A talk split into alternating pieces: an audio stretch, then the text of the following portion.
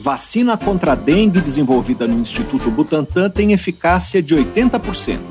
Estudo avalia causas do declínio de sapos, rãs e pererecas na Mata Atlântica.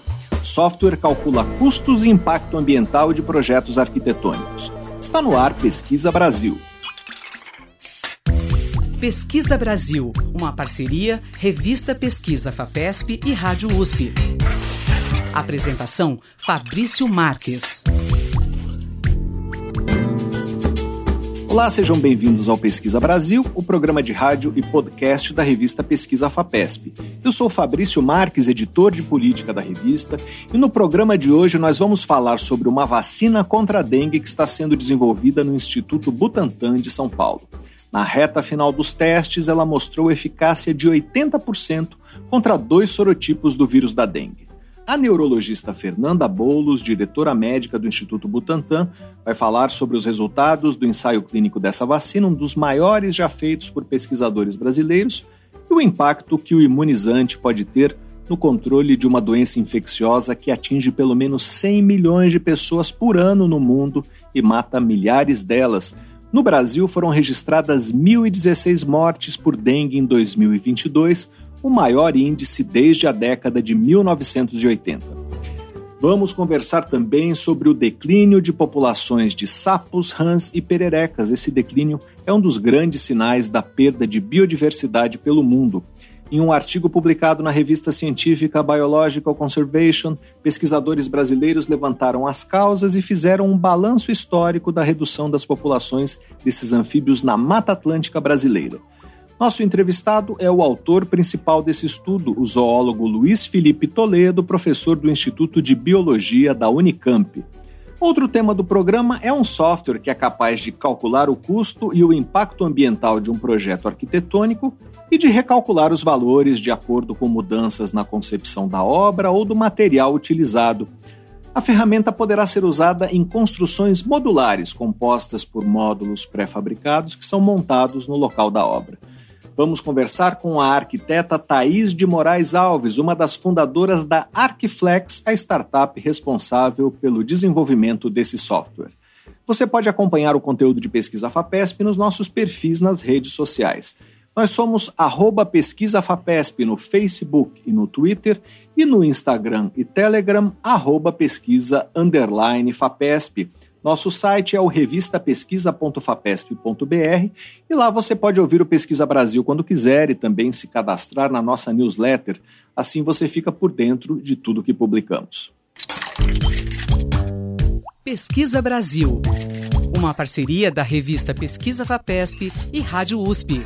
apresentação: Fabrício Marques um estudo internacional registrou uma alta adesão de grupos muito vulneráveis à infecção pelo vírus da AIDS a um tratamento conhecido como profilaxia pré-exposição, ou PrEP, que é baseado no uso diário de medicamentos que ajudam a reduzir o risco de pegar a doença. Participaram do estudo 9.509 indivíduos, entre gays, bissexuais, homens que fazem sexo com homens, travestis e mulheres trans, com idade média de 29 anos e teste negativo para o vírus HIV. Eles foram atendidos em clínicas especializadas do Brasil, do México e do Peru e acompanhados de fevereiro de 2018 a junho de 2021. As análises mostraram que 60% dos participantes aderiram ao tratamento de modo prolongado por quase um ano. Apenas 58 participantes contraíram o HIV. O tratamento é oferecido no Serviço Público de Saúde do Brasil e do México e aguarda aprovação no Peru. Pesquisa Brasil. Entrevista. Uma vacina contra a dengue que está sendo desenvolvida no Instituto Butantan de São Paulo mostrou-se segura e ofereceu bom nível de proteção que chegou a 80% contra dois sorotipos da doença. Os dados foram divulgados em dezembro e fazem parte de um ensaio clínico de fase 3, última etapa antes do pedido de registro em agências regulatórias.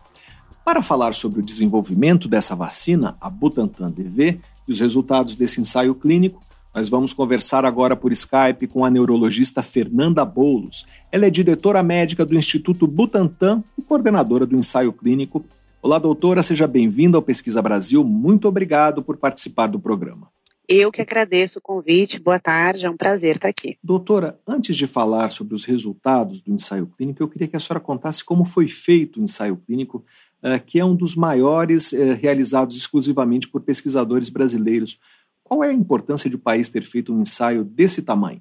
É, é, esse é um ponto super importante, Fabrício, que você tocou, porque são é, desafios que a gente vive, né, de fazer ciência no Brasil. Então, acho que a gente sabe que a gente tem diversos desafios do ponto de vista de investimento, de regulações e etc. E aí, quando a gente vê um estudo com a magnitude desse estudo de fase 3 da dengue, né, que tem quase 17 mil participantes, é, de uma vacina que foi desenvolvida no Brasil, né? Vem, depois a gente pode entrar nisso, mas é um antígeno que vem de fora, mas a vacina em si desenvolvida no Brasil, um estudo feito por uma instituição pública brasileira, né? Que é o Instituto Butantan, que é um órgão do governo do Estado de São Paulo, é, apenas por pesquisadores brasileiros, então todos os investigadores desse estudo são brasileiros, estão no Brasil, todos os centros de pesquisa desse estudo estão no Brasil, a gente tem é, centros em, em 13 estados diferentes, então bastante distribuído no Brasil, e todos eles fazem parte do Sistema Único de Saúde. Então, eu acho que até independente da gente olhar para resultado, se o resultado é bom ou não, isso fala sobre a vacina né? Mas a gente conseguir conduzir esse estudo, eu já entendo que é uma vitória da ciência brasileira. Então, eu acho que esse é um ponto super importante. É um estudo muito complexo, não apenas de organizar, como de operacionalizar, né? E ele ainda está em andamento, então é um estudo que está demandando aí anos. Ele começou em 2016, a gente está em 2023, porque para você imaginar que a gente tinha que recrutar e vacinar todos esses 17 mil participantes e aí começar a segui-los para um segmento de cinco anos, é de uma complexidade bastante grande. Então, eu acho que é um motivo de orgulho para o Butantan e para o Brasil de uma forma geral. E o resultado definitivo do estudo só vai sair mais para frente, porque é preciso esperar o acompanhamento das pessoas por um determinado período de tempo, não é isso?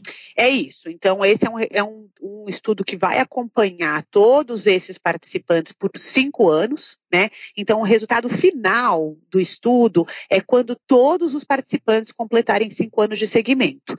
No entanto, o desfecho primário, que a gente chama, o que a gente quer olhar como a principal resposta científica né, que a gente está buscando uh, endereçar com esse estudo, é essa eficácia para a prevenção de dengue com dois anos de segmento.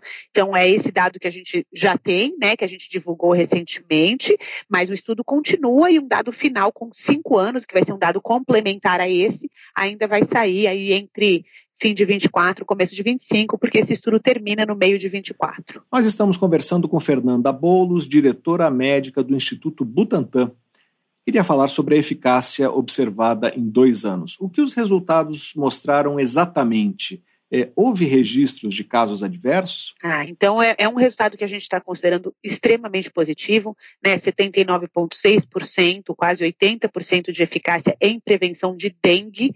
Tá? A gente não está falando aqui só de dengue grave, de dengue com hospitalização, a gente está falando de qualquer dengue sintomática. Então, essa vacina foi capaz com uma única dose, então essa é uma vacina de dose única. Né? Todos esses participantes voluntários receberam uma dose da vacina, e aí, quando a gente avaliou entre quem recebeu a vacina e quem recebeu o placebo, a gente viu que a vacina é, evitou em 80% qualquer caso de dengue sintomática. Então, quando a gente olha para a dengue como uma doença endêmica e um grande problema de saúde pública no Brasil, né, uma redução de 80% em qualquer caso sintomático é muito significativo. Né? E quando a gente pensa que para casos graves, com hospitalização e etc., esse número tende a ser ainda maior. Né? E dois anos já é um tempo é, prolongado. Claro que o estudo finaliza com cinco, então a gente sabe que quando uma pessoa recebe uma vacina, de uma forma geral, né, dependendo da tecnologia dessa vacina, isso pode variar um pouco, mas tem um pico de produção de anticorpos e aos poucos esse pico de produção de anticorpos vai diminuindo, né? Em algumas vacinas, a gente precisa tomar um reforço, né? Cinco anos depois, dez anos depois, porque esse pico, essa diminuição de pico confere uma diminuição de proteção, e para outras não. A gente vê que essa, essa proteção que ela fica, ela é o suficiente. Tá? Então, é por isso que a gente, com dois anos, que já é um bom tempo após a vacina, a gente tem 80% de proteção contra qualquer forma da doença, já é muito positivo. E em cinco anos, a gente vai avaliar enquanto está essa eficácia. Né? Se essa queda natural dos anticorpos com o decorrer dos anos confere uma queda na eficácia que nos faça pensar numa potencial nova vacinação ou se isso não vai ser necessário. Então, essa é a pergunta que a gente quer responder também quando a gente completar esse estudo e tiver os dados de cinco anos. Ela se mostrou eficaz contra dois sorotipos que estavam circulando no Brasil. Mas tem sorotipos que não estavam circulando e, naturalmente, não foi possível avaliar a eficácia eh, contra esses. É, por que essa limitação é importante? Que cautela se deve ter em relação aos resultados? Esse é um ponto super, super uh, interessante e importante da gente é, discutir né, e, e, e informar. Né? A vacina ela é desenhada para proteger contra os quatro sorotipos de dengue, né? Uma vacina que a gente chama de tetravalente, então ela é desenhada para proteger contra dengue 1, 2, 3 e 4.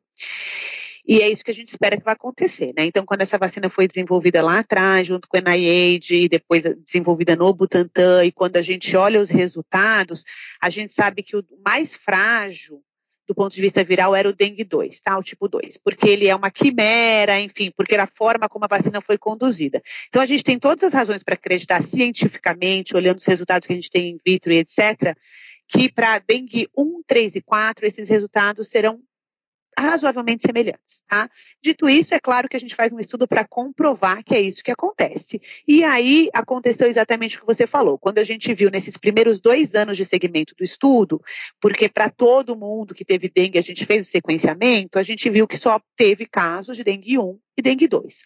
Quando a gente olha nesse mesmo período a situação epidemiológica no Brasil, a gente vê que isso não foi apenas no estudo, mas sim no país. Foram os vírus que circularam no país. Teve pouquíssimos casos de 3 e quase nada de 4, então, e, e que não estavam no estudo.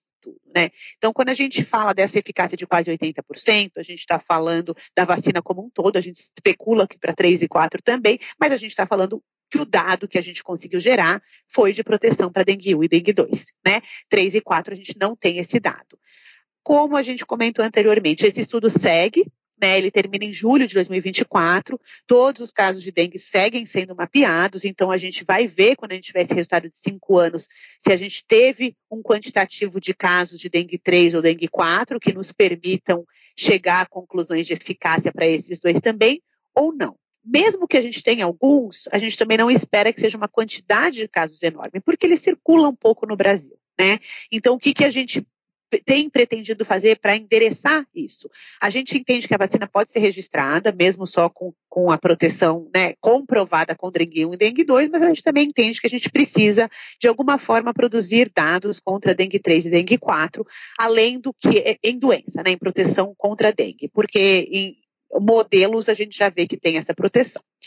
E o que, que a gente tem planejado para isso? Né? A, a, essa, essa, esse programa de desenvolvimento da dengue, depois que o Butantan já estava conduzindo esse estudo, a gente firmou uma parceria com a Merck, né, a MSD, que é uma farmacêutica, que vai é, ter os direitos dessa vacina fora do Brasil. Então, é uma vacina muito muito parecida, que a gente está trabalhando junto com a Merck. A gente entende que a gente pode compartilhar experiências e dados dos estudos que eles estão fazendo com os nossos estudos. E a Merck, por ser uma empresa multinacional, ela tem capacidade de fazer estudos fora do Brasil. Então, a Merck tem um planejamento de começar ainda este ano, em 2023, estudos né, na costa ali é, da Ásia Pacífico, que é uma região onde historicamente circula mais dengue 3 e 4. Então, a gente vai contar com essa parceria para gerar dados em 3 e 4. A gente espera que com esse estudo a gente consiga responder essa questão né, de qual é a proteção para 3 e 4, para ver se é o que a gente espera realmente. Então, e, ainda que isso venha um pouco depois do ponto de vista de resultado, esse entra como um dado adicional. Então, a gente entende que a aprovação pode ser feita com o resultado que a gente tem de 1 e 2, e aí depois a gente traz essa, essa informação sobre o dado de 3 e 4 para adicionar a esse, a esse pacote né, de dados que a gente quer produzir sobre essa vacina candidata. Nós estamos conversando com Fernanda Boulos, diretora médica do Instituto Butantan. Doutora, é, para uma vacina ser boa, ela precisa ser boa contra os quatro sorotipos, não é isso? Me lembro de tentativas anteriores de desenvolver vacinas contra a dengue, é, do temor de que elas não protegessem contra algum dos sorotipos e do risco de que uma eventual infecção contra esse sorotipo específico resultasse em uma infecção mais forte, em um caso de dengue hemorrágica, que acontece com mais frequência quando se pega a doença pela segunda vez. É, como isso se encaixa nas preocupações desse ensaio clínico e nas perspectivas dessa vacina? É, é, é um, é um ponto esse que você falou assim, a gente não espera para nenhuma vacina que tenha alguns sorotipos que a eficácia vai ser exatamente a mesma para cada um dos sorotipos. Mas sim, ela precisa ter alguma eficácia aceitável contra todos eles. Se você tem um sorotipo que está lá, que ela não confere nenhuma proteção, isso já é uma, uma questão crítica, principalmente na dengue, que é o que você falou que já teve uma vacina, que hoje é uma vacina que, que é disponível no mercado, mas que ela é, é pouco comercializada justamente por essa questão, porque ela não protegeu contra um sorotipo, e aí indivíduos que nunca tinham tido dengue recebiam essa vacina, geravam anticorpos apenas contra outros, e aí quando desenvolviam dengue naturalmente, que estava circulante, tinham uma reação é, que, que existe, né, que é uma hiperreatividade de anticorpos, etc., que levava a uma dengue mais grave do que para quem não tinha sido vacinado. Então, é por isso que essa vacina é pouquíssimo utilizada. Então, claro que esse dado de 3 e 4 vai ajudar, mas o que a gente também está fazendo para saber que isso não vai acontecer é, no nosso estudo, a gente, isso acontecia com pessoas que nunca tinham sido expostas a dengue, tá? Pessoas que já tinham anticorpos por exposições naturais não estavam sujeitas a essa reação. Então, no estudo do Butantan, foram incluídos tantos participantes que já tinham tido dengue, quanto participantes que não tinham nunca sido expostos ao vírus da dengue. E a gente está avaliando eles também separadamente para entender se tem qualquer potencial de risco de segurança ou falta de eficácia da vacina para esses participantes que nunca foram expostos à dengue quando tiveram dengue. Então, a gente hoje já tem esse dado de dois anos, que a vacina foi, é, tem um perfil de segurança semelhante nos dois grupos e foi eficaz também nos dois grupos. Então, apesar da gente ainda gerar o dado de fase 3 e de fase 4 junto a parceiros, isso já nos deixa bastante é, confiantes de que o que aconteceu com outras vacinas candidatas não deve acontecer com essa. Porque quando a gente olha para a eficácia para indivíduos com infecção prévia para dengue, indivíduos que já tinham sido expostos, essa eficácia para evitar dengue sintomática é de 89,2%. E para pessoas que nunca tinham sido expostas, que estariam nesse grupo de risco, é de 73,5%. Então, ainda é uma eficácia muito significativa e com um perfil de segurança semelhante. Então, esses dados nos indicam que essa não vai ser uma preocupação dessa vacina. Doutora, tem outras vacinas contra a dengue sendo desenvolvidas paralelamente, não é isso? Não exatamente ao mesmo tempo, eu te diria. É, a vacina que eu comentei já é uma vacina aprovada, tá? Uma vacina aprovada pela Sanofi, mas tem essa limitação, então o uso é muito pequeno. E tem uma vacina candidata também é, de uma outra multinacional, que é da Takeda, que está mais avançada. Ela, do ponto de vista de estudo, porque ela já finalizou o estudo e já está submetendo para registro. Tá? Então, exatamente no mesmo estágio, não, a do Butantan como eu, como eu comentei, termina o estudo em 24, então está aí um ano, um ano e meio atrasada em relação a essa da Taqueda, mas tem alguns diferenciais. Né? A da Taqueda são duas doses, a do Butantan é dose única. Então, alguns pontos que nos fazem refletir que, ainda que a gente chegue é, com um pouco de atraso ao mercado, a gente ainda tem um potencial é, dessa vacina que, que, que ainda faça com que ela seja é, um, uma tecnologia nova e que vai contribuir muito com o nosso sistema público de saúde. Nós estamos conversando com Fernanda Boulos, diretora médica do Instituto Butantan. Qual é o horizonte agora? Uh, em 2024, acaba o ensaio clínico. Se os resultados favoráveis se confirmarem, o que deve acontecer? Bom, se em 2024 a gente termina esse estudo, né? Na verdade, 2024 é o último participante, né? Completa cinco anos. Aí a gente passa por fases aí que é, são pouco conhecidas, que são os bastidores de estudo, mas que demandam um bom tempo, que é limpeza de dados, fazer as análises estatísticas, né? Como você pode imaginar, um estudo de cinco anos com 17 mil participantes são, né, milhares de páginas de, de, de dados para a gente traduzir aquilo tudo e fazer todas as análises. Leva alguns meses, e aí a gente espera que até o fim de 2024 a gente esteja com esse dossiê pronto, com todo esse dado esmiuçado, né, desse estudo, dos estudos anteriores, etc., para fazer a submissão para a Anvisa, né, para a nossa agência regulatória, para pedir o registro da vacina, que então a gente espera ter esse registro no início de 2025. E tendo uma vacina eficaz, a expectativa é que mude esse panorama da dengue como uma doença cíclica, é, que tem ondas e causa mortes? Ah, sem dúvida, sem dúvida. A, a, vacina não é a única forma de prevenção, né? Então, o que a gente fala de prevenção de mosquito, do vetor, do Aedes, aquelas medidas ambientais, elas seguem sendo importantes, mas a gente entende que a entrada de uma vacina com uma eficácia alta para proteção também vai diminuir muito a circulação desse vírus e que a gente espera que a gente possa contribuir para quedas tanto do número de óbitos e casos graves, como você comentou, que inclusive foram recordes no ano passado, em 2022, como para casos sintomáticos, que mesmo que não levem à gravidade, elas também inflam o, o, o, sistema de saúde, né? Como a gente viu em Covid, quando vai todo mundo ao mesmo tempo, aquelas epidemias de dengue fortíssimas, às vezes os, os hospitais, os postos de saúde nem dão conta dessas demandas. Então, mesmo a diminuição nos casos sintomáticos, a gente entende que já vai ter um impacto bastante grande, tanto para as pessoas quanto para o sistema. Nós conversamos com a neurologista Fernanda Boulos, diretora médica do Instituto Butantan, para saber mais sobre a eficácia da vacina do Instituto Butantan contra a dengue leia a reportagem de Ricardo Zorzeto na edição de fevereiro da revista Pesquisa FAPESP, ou então acesse revistapesquisa.fapesp.br. Doutora, muito obrigado pela sua entrevista. Eu que agradeço, muito obrigada. Pesquisa Brasil, o programa de rádio da revista Pesquisa FAPESP. Os campos rupestres são formados por gramíneas e arbustos que crescem sobre um solo pedregoso e pobre em nutrientes, em geral no topo de serras e de chapadas. Eles ocupam menos de 1% do território nacional, mas abrigam cerca de 15% das espécies de plantas já identificadas no Brasil. Há muito tempo, ecólogos e botânicos se perguntam como essa diversidade consegue prosperar em solos com níveis tão baixos de fósforo e nitrogênio. Uma resposta parece estar nas raízes, mais especificamente na variedade de microorganismos como bactérias, arqueias e fungos que colonizam as raízes.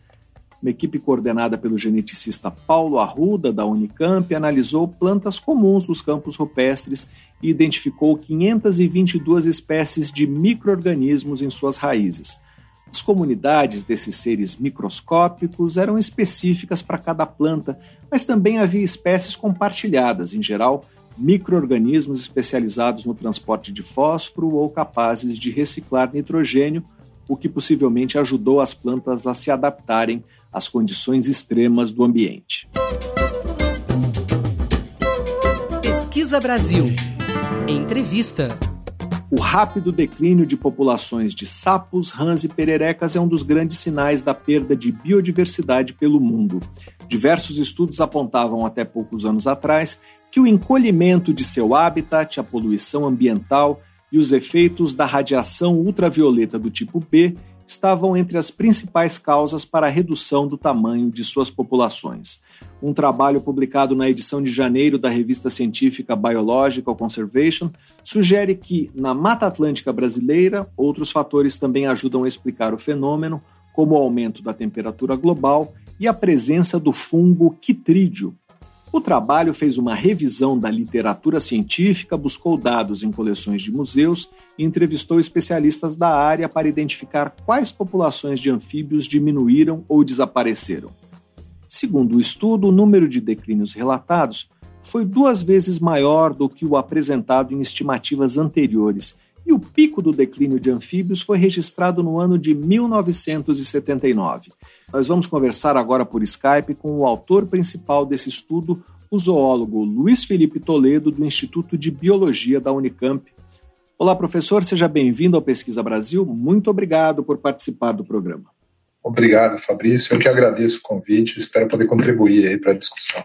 Professor, é, queria entender como esse trabalho foi feito. Que dados foram coletados? Olha, esse estudo foi feito em grande parte com os dados dos animais depositados em museus, coleções biológicas, né, os museus de zoologia, é, tanto aqueles aqui do estado de São Paulo como dos outros museus no Brasil e fora do Brasil também. E o que o balanço histórico do declínio mostra exatamente? É, a gente percebeu, a gente já tinha dados anteriores, no, no outros estudos prévios da gente, que alguma coisa tinha acontecido entre os anos final dos anos 70 e começo dos anos 80 é, já, já, a gente já tinha um acúmulo grande de conhecimento sobre declínios nessa época.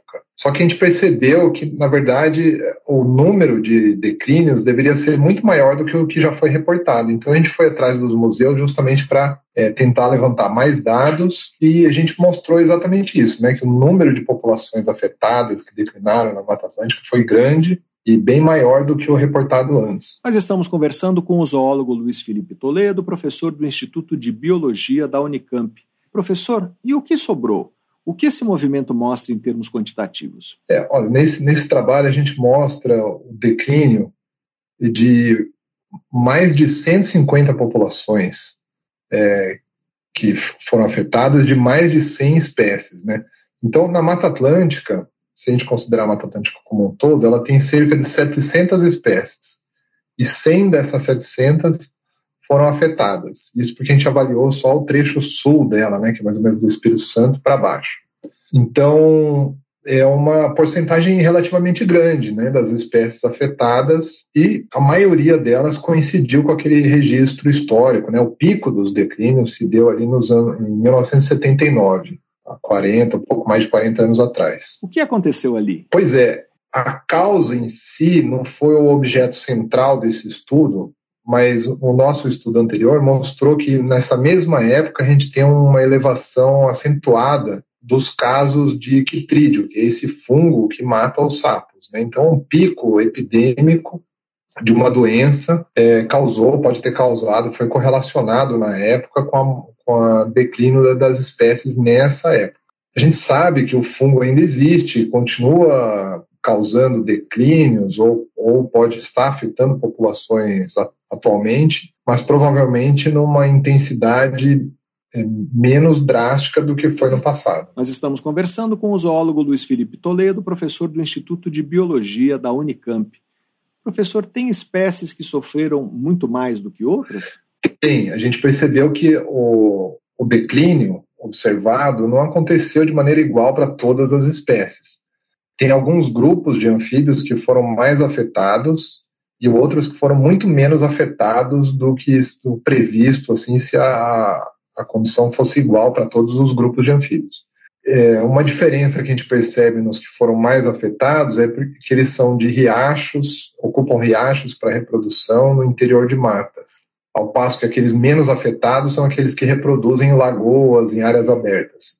Então, aparentemente, tem alguma questão da ocupação de habitat deles que os torna mais suscetíveis ao declínio. Como vocês conseguiram relacionar as mudanças climáticas ao que vem acontecendo uh, mais recentemente? É, a gente tem também outro, uma, uma outra fonte de estresse para os organismos é essa questão da mudança climática, porque os anfíbios são muito afetados, porque eles desovam, a maioria deles em lagoas, riachos, bromélias com água, então eles dependem da água. O aumento da temperatura ou redução das chuvas, tudo que afeta a umidade relativa do ar, tudo que afeta a, os corpos d'água devem estar afetando os anfíbios também. É difícil no Brasil a gente ter um estudo, um monitoramento de longo prazo numa mesma população. Isso que a gente precisava para mostrar os efeitos da mudança climática, porque a mudança climática ela atinge as espécies de uma maneira mais lenta do que a doença. A gente, a gente sabe, né? A gente está passando por uma pandemia de Covid. Em um, dois anos, ela causou um estrago enorme, mas ela vai ficar aqui por um bom tempo depois. E, ao mesmo tempo, a gente já está sofrendo as questões das mudanças climáticas, mas como elas vêm de maneira mais lenta, é, parece que a gente não está tão preocupado agora quanto deveria. Então, por quê? Os efeitos são, são lentos também. E nos anfíbios a gente percebeu já declínio de população por causa do aumento da temperatura na região do Vale do Ribeira, ali no sul de São Paulo. É, o número de, de indivíduos está diminuindo na natureza, né? O número de indivíduos e depois a gente perde as espécies também. Então a gente está percebendo isso nos anos recentes. A gente não conseguiu ainda relacionar isso com aqueles declínios dos anos 70 e 80. Nós estamos conversando com o zoólogo Luiz Felipe Toledo, professor do Instituto de Biologia da Unicamp. Professor, é, o que está acontecendo agora projeta o que para os próximos anos? A tendência é acentuar os declínios? Olha, ao mesmo tempo, é difícil a gente estudar o passado porque a gente depende do registro histórico e por isso que a gente foi atrás dos dados que estão em museus e tal. Por outro lado, é mais fácil a gente identificar os declínios no passado, porque hoje pode, é, os declínios podem estar acontecendo, mas a gente não, não se deu conta ainda. Porque, por exemplo, se eu te falar, um sapo não é encontrado desde o ano passado numa floresta aqui perto. Mas até a gente relacionar isso com, de fato, o, o desaparecimento da espécie pode levar alguns anos. Então, esse, esse tempo que a gente precisa para determinar que as coisas estão acontecendo pode ser um fator que complica, é, dificulta a gente perceber os declínios atuais, né? E também a fazer planos para evitar os declínios no futuro próximo. Então, a gente sabe que os declínios estão acontecendo atualmente e a gente tem uma lacuna de conhecimento ou falta de conhecimento é, para poder tomar ações, né? Então, o que eu posso dizer é que a gente sabe o que está acontecendo em algumas áreas, mas deve ser um fenômeno generalizado e que a gente só vai perceber daqui a algum tempo. Quando o senhor fala de declínio, isso significa risco concreto de desaparecimento de espécies ou ainda não estamos nesse ponto? Está nesse ponto sim, porque a, gente fala, eu estou falando muito de populações, mas às vezes a, a espécie é conhecida de uma população só. E aí, se aquela população some, a espécie foi extinta. Então a gente tem casos concretos, né, que a gente está conseguindo reconhecer de extinções de espécies mesmo. No Brasil, oficialmente, a gente tem só duas espécies de anfíbios extintas. Mas tem umas outras tantas que a gente classifica como provavelmente extinta. E, e, e, elas realmente podem já ter sido extintas, né? E aí, de novo, a gente vai precisar daquele tempinho para poder bater o martelo. Mas a gente está perdendo populações de espécies que têm várias populações e estamos perdendo espécies por completo. Nós estamos conversando com o zoólogo Luiz Felipe Toledo, professor do Instituto de Biologia da Unicamp. Professor, uh, o senhor poderia dar exemplos de populações ameaçadas de forma mais crítica? Tem, a gente tem é, essas que estão possivelmente extintas, né? A gente tem casos, por exemplo, no Itatiaia, tem um sapinho que os últimos indivíduos foram coletados nos anos 80. E de lá para cá, muitas pessoas foram procurar, e é um parque nacional, uma reserva grande, florestal, é, não encontram. O pessoal não encontra, então é, a gente está é, imaginando que ele foi extinto mesmo. Né? Talvez exista ainda alguma população relictual em algum cantinho daquela floresta, mas o consenso é de que ela já desapareceu. É um pouco mais difícil definir num parque grande como o Parque de Itatiaia.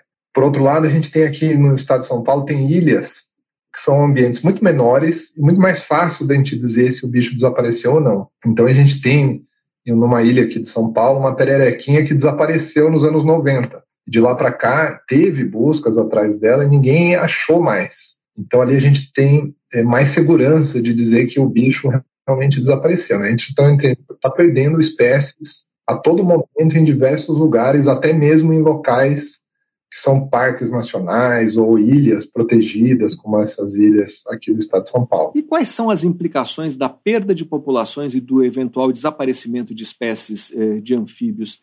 É possível medir o tamanho do prejuízo? É, muita gente vai falar, ah, e daí, né? Que a gente está perdendo uma espécie, outra espécie de anfíbio, não está fazendo diferença nenhuma na minha vida. Mas no, no final, está fazendo diferença sim. Cada espécie que a gente perde é, é uma um conjunto de coisas que a gente está perdendo ao mesmo tempo. Por exemplo, a oportunidade de desenvolvimento de fármacos. Alguns fármacos são produzidos a partir do veneno de anfíbios, daquelas secreções da pele dos anfíbios.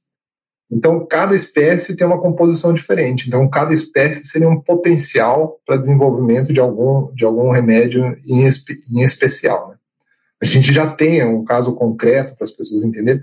Já tem uma espécie que foi extinta, e essa não foi no Brasil, foi na Austrália, mas que a partir dela seria desenvolvido remédios para quem tem gastrite, úlcera no estômago. Só que a, a espécie foi extinta antes do pessoal conseguir sintetizar realmente a, as substâncias que é, seriam imitadas da pele do sapo, né?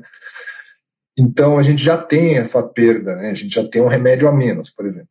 Uma outra coisa é o controle de insetos ou pragas, é, insetos vetores de doenças, como aqueles, aquelas doenças transmitidas pelos insetos, e também as pragas agrícolas, é, os anfíbios se alimentam de uma quantidade enorme de insetos. E, e, com a extinção dos anfíbios, a gente tem um aumento dos insetos e o que resulta nas pessoas utilizarem mais agrotóxico, por exemplo, fazendo com que a nosso, nosso alimento fique mais caro e menos saudável. Né? Então, prejudica a saúde do ser humano e o bolso do ser humano. Então, tem consequências que eu chamo de indiretas, porque não é diretamente a perda do anfíbio, né? É a perda do anfíbio que aumenta o inseto, que depois aumenta o agrotóxico. Então, por isso, acho que as pessoas, às vezes, não reconhecem a importância e a gente precisa divulgar melhor, né? Então, por isso, já agradeço aí vocês o espaço para a gente poder falar disso. Professor, por que o estudo foi feito na Mata Atlântica?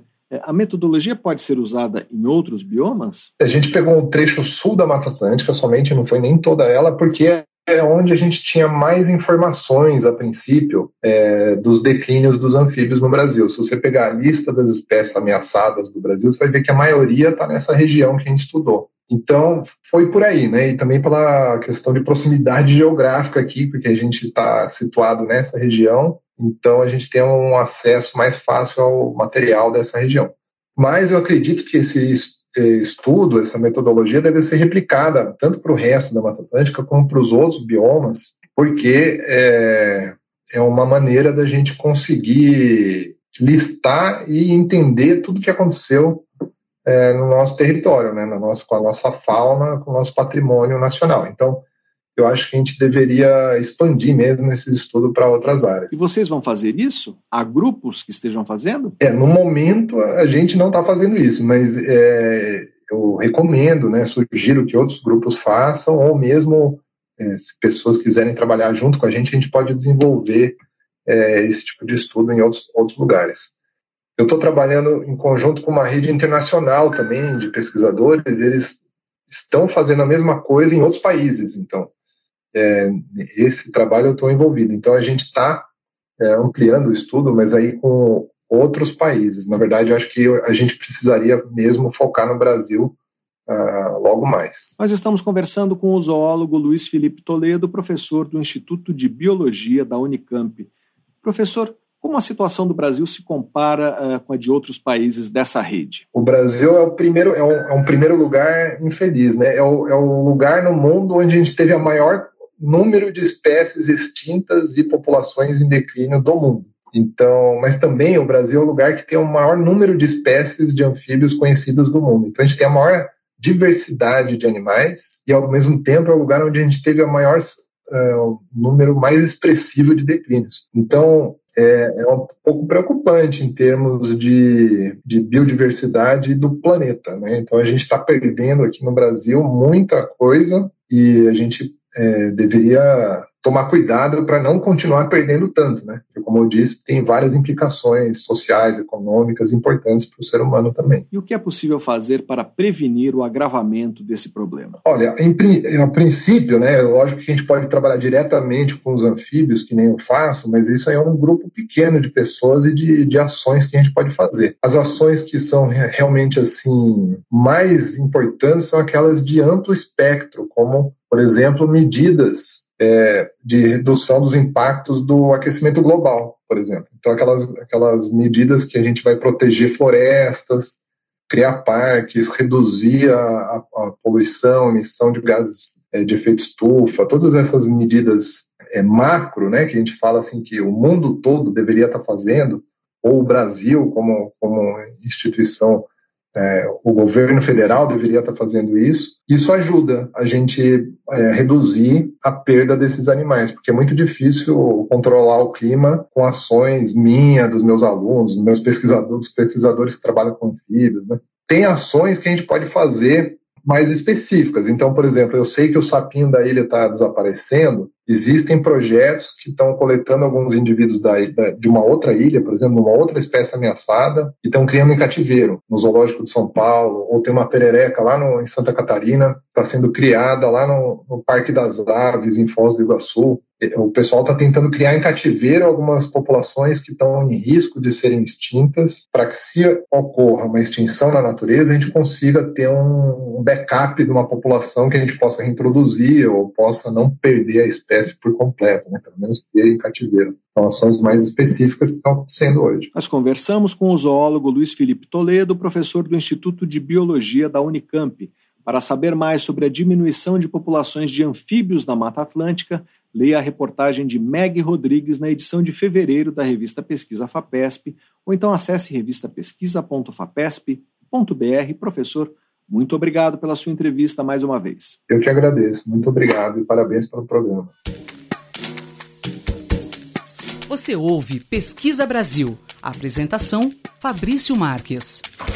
A Índia flexibilizou as regras para ingresso em cursos de doutorado. Segundo normas atualizadas pela Comissão de Bolsas Universitárias, órgão que regula instituições de ensino superior do país, estudantes que concluam cursos de graduação de quatro anos de duração e que tenham médias iguais ou superiores a 75% do aproveitamento máximo poderão entrar diretamente no doutorado sem precisar passar pelo mestrado. Outra mudança tem como objetivo reduzir a incidência de má conduta nos programas de pós-graduação deixará de ser obrigatório que estudantes publiquem artigos em revistas científicas para receber o título de doutor. A nova diretriz busca conter a disseminação na Índia das chamadas revistas predatórias, aquelas que divulgam qualquer artigo em troca de dinheiro sem fazer uma avaliação de sua qualidade. Pesquisa Brasil. Entrevista. A startup Arcflex está desenvolvendo um software que é capaz de calcular o custo e o impacto ambiental de um projeto arquitetônico e de recalcular os valores de acordo com mudanças na concepção da obra ou do material utilizado. A ferramenta poderá ser usada em construções modulares, compostas por módulos padronizados e produzidos em fábricas, que depois são montados no local da obra. O software, que está em fase de protótipo, foi desenvolvido com o apoio do programa Pesquisa Inovativa em Pequenas Empresas da FAPESP, o programa PIP. Para falar sobre as funcionalidades desse software, nós vamos conversar agora por Skype com a arquiteta Thaís de Moraes Alves. Ela é uma das fundadoras da Arcflex, Olá, Thaís, seja bem-vindo ao Pesquisa Brasil. Muito obrigado por participar do programa. Oi, boa tarde. Obrigada pelo convite. É um prazer estar aqui conversando com você. Thaís, como surgiu a ideia de criar esse software e como ele funciona? É, bom, eu sou arquiteta formada na FAUSP e eu comecei a Arquiflex junto com também arquiteto Fulvio Roxo, é, desde o início com o apoio da FAPESP. No início, a nossa ideia era desenvolver um sistema estrutural em madeira para edifícios, pensando no uso de materiais renováveis em escala, como uma alternativa de baixo impacto ambiental. Durante esse processo de desenvolvimento, a gente percebeu que as ferramentas de projeto que são usualmente usadas pelos arquitetos não são tão otimizadas para o uso em projetos modulares. E, além disso, pela nossa experiência como arquitetos, a gente vê que Muitas vezes a gente desenvolve o projeto sem ter acesso a informações que são imprescindíveis, principalmente o custo e o impacto ambiental. E essas informações vão aparecer só lá na frente e muitas vezes o cliente, por exemplo, acha o custo muito alto e fica em revisões que poderiam ter sido evitadas. Então, a gente percebeu que a gente tinha oportunidade de desenvolver uma ferramenta usando tecnologias contemporâneas, principalmente ligadas ao mundo do videogame, para que todo esse processo de criação de projetos por arquitetos e engenheiros fosse facilitado. Você falou que são projetos modulares. É, o que são esses projetos? Projetos modulares são projetos baseados em peças industrializadas. Então, ao invés, numa obra convencional, geralmente você faz tudo de uma forma muito artesanal, muito manual. Então, é a construção com tijolos, com concreto, e você, na obra, acaba tendo um desperdício maior, é um processo mais lento, com mais aspectos imprevisíveis. Uma construção modular, industrializada, ela envolve uma pré-fabricação, então a maioria das peças são feitas na fábrica e apenas montadas no local da obra. Então, isso gera uma agilidade muito grande, os prazos são reduzidos e você tem diversas vantagens, tanto para o trabalhador, que acaba é, fazendo a obra numa condição mais controlada dentro de uma fábrica, sem exposição à chuva, ao sol, e o momento ali de montagem é muito mais rápido. Mas o cliente também tem benefícios, principalmente em termos de prazo. Nós estamos conversando com a arquiteta Thaís de Moraes Alves, uma das fundadoras da startup Arquiflex. O software trabalha com que variáveis? É, o que ele permite fazer com uma construção modular? Basicamente, é, ele é uma biblioteca de componentes. Então, uma vez que você acessa o software, você está num mundo virtual, como se fosse um videogame. Então, você tem ali um ambiente interativo, você vê o sol, você vê assim a variação do dia. E você tem essas diversas peças. Então, você tem pilares, vigas, lajes, janelas, é, no futuro você vai ter elementos de acabamento, elementos de cozinha, banheiro, e você vai montando essas peças como se fosse um Lego. Então, acho que o Lego é uma, é uma boa metáfora para explicar o que seria a construção modular. E nesse software você vai montando esse projeto e à medida que você cria essa solução, você vê em tempo real o custo e a pegada de carbono daquela construção. Então, você cria uma casa, por exemplo, e você vê, nossa, o valor está muito alto. Então, você consegue fazer alterações e diminuir o valor, daí você vai aos poucos, como profissional, chegando no equilíbrio adequado entre o custo e o impacto ambiental. Conforme o projeto sofre alterações, o software recalcula os custos. Exato. É, ele vai atualizando em tempo real, que é algo é, bastante inédito. Isso até existe em outros softwares, mas geralmente a biblioteca de, de componentes tem que ser abastecida pelo usuário. Então, na, no dia a dia do arquiteto, fica muito difícil ir atrás dos dados de impacto ambiental, por exemplo, porque você não tem todo o tempo do mundo para desenvolver um projeto. Se você usa o software Arquiflex, você acaba conseguindo ter essas informações porque ela já vem dentro do próprio da própria ferramenta que você está usando. Nós estamos conversando com a arquiteta Thaís de Moraes Alves, uma das fundadoras da startup Arquiflex. Você mencionou a pegada de carbono. Como o software estima o impacto ambiental da obra? O que faz com que uma obra tenha um impacto ambiental maior ou menor? Bom, esse é um tema bastante complexo. A gente, por enquanto, está trabalhando apenas com a variável de é, emissões de, de gás carbônico, que é um dos gases do efeito estufa. O ideal seria que a gente, aos poucos, incluísse outras questões. Então, por exemplo, quanto de energia é usada para produção dos materiais, o uso de água etc. A gente, por enquanto, está começando com essa informação que já diz bastante, mas que ela, ela, ela não esgota o tema da, da sustentabilidade da obra. E uma questão muito importante de falar é que é, é essencial que a gente tenha acesso a dados confiáveis de pegada de carbono. Atualmente, a gente está começando conversas para tentar integrar o, o software à base de dados brasileiras, que refletem a realidade brasileira. E um dos softwares, que é uma iniciativa, inclusive, da USP com o IPT, é o FIDAC.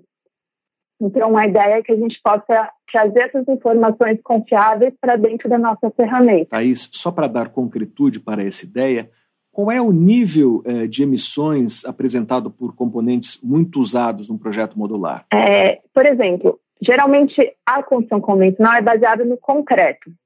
O concreto é feito principalmente de cimento e areia, e são materiais que, durante o seu processo de, de produção, exigem muita energia e emitem muito gás carbônico. Uma alternativa seria a madeira. A madeira, quando ela vem de uma floresta plantada, manejada, ela não, não é de uma floresta nativa, isso é importante frisar, é sempre de uma área, de uma floresta que foi plantada numa área que até então é, tinha, estava desertificada. Então, você planta essa floresta com um manejo adequado florestal, com áreas também de floresta nativa, e uma árvore, ao crescer, absorve carbono do, do ar e emite oxigênio. Então, quando você usa essa madeira que foi extraída adequadamente, manejada adequadamente, e você usa numa construção que tem um, um ciclo de uso longo, então diversas década, décadas, você, isso significa que o carbono que foi absorvido pela árvore fica aprisionado na edificação. Então, você acaba tendo, assim, mitigando o, o, efeito dos materiais que têm uma alta emissão de carbono. Como os custos da obra são atualizados? É, como isso funciona? Então, o que a gente está fazendo é a gente tem de um lado o software e de outro um aplicativo. Então, esse aplicativo, e, e ambos acessam a mesma base de dados. Então, o fornecedor, ele acessa esse, esse aplicativo e quando ele tiver um reajuste de valor ou uma promoção, etc., ele corrige o valor e isso automaticamente se reflete no software.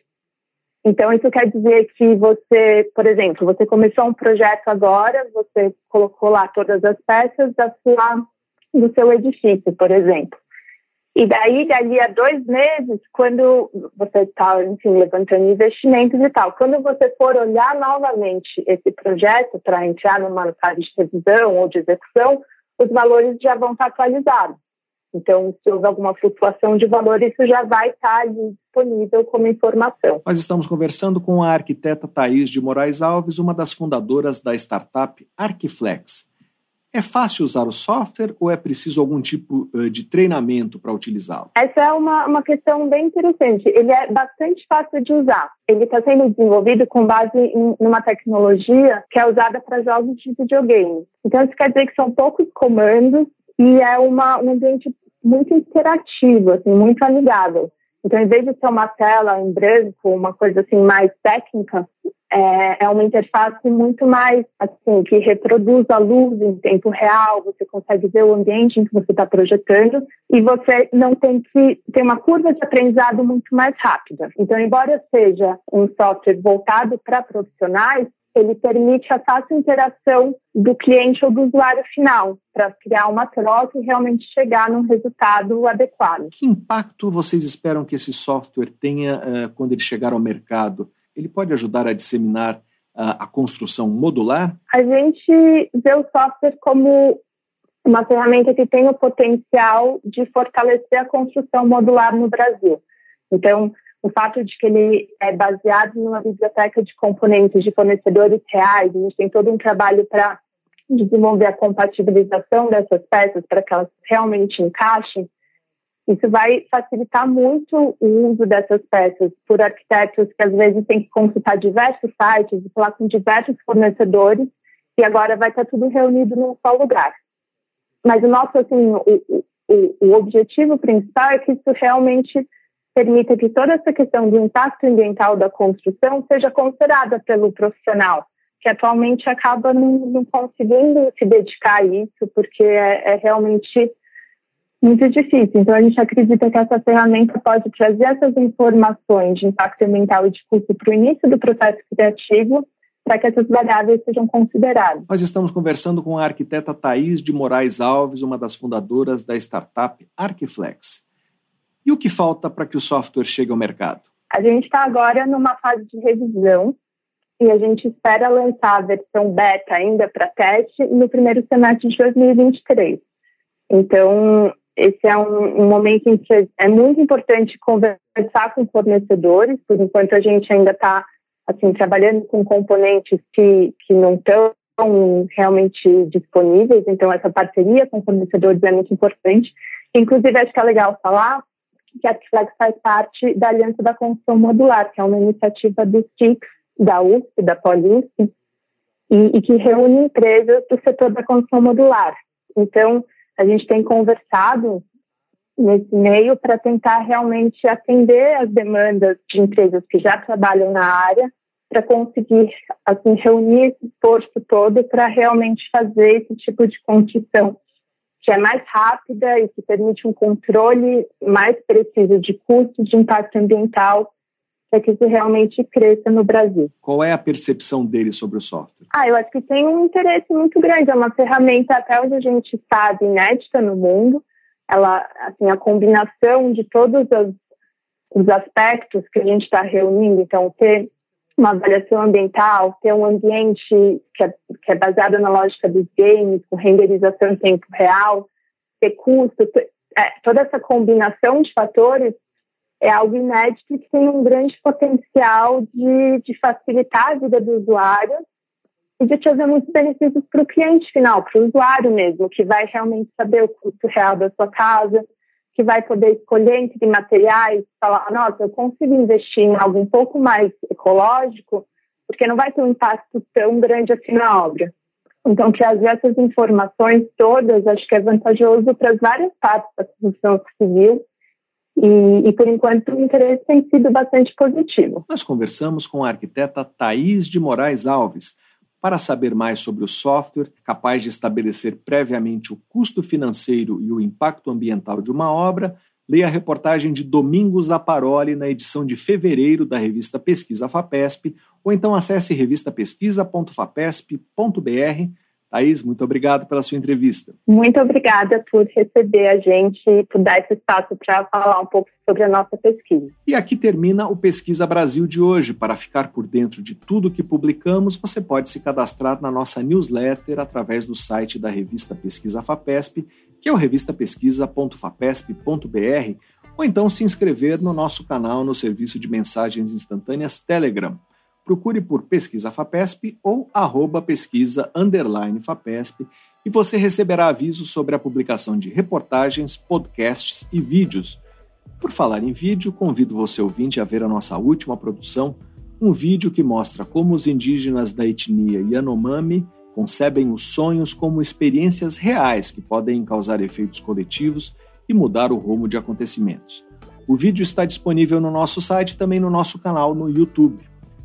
Pesquisa Brasil tem produção, roteiro e edição de Sara Caravieri. Eu sou Fabrício Marques, editor de política da revista Pesquisa FAPESP e desejo a todos uma boa tarde.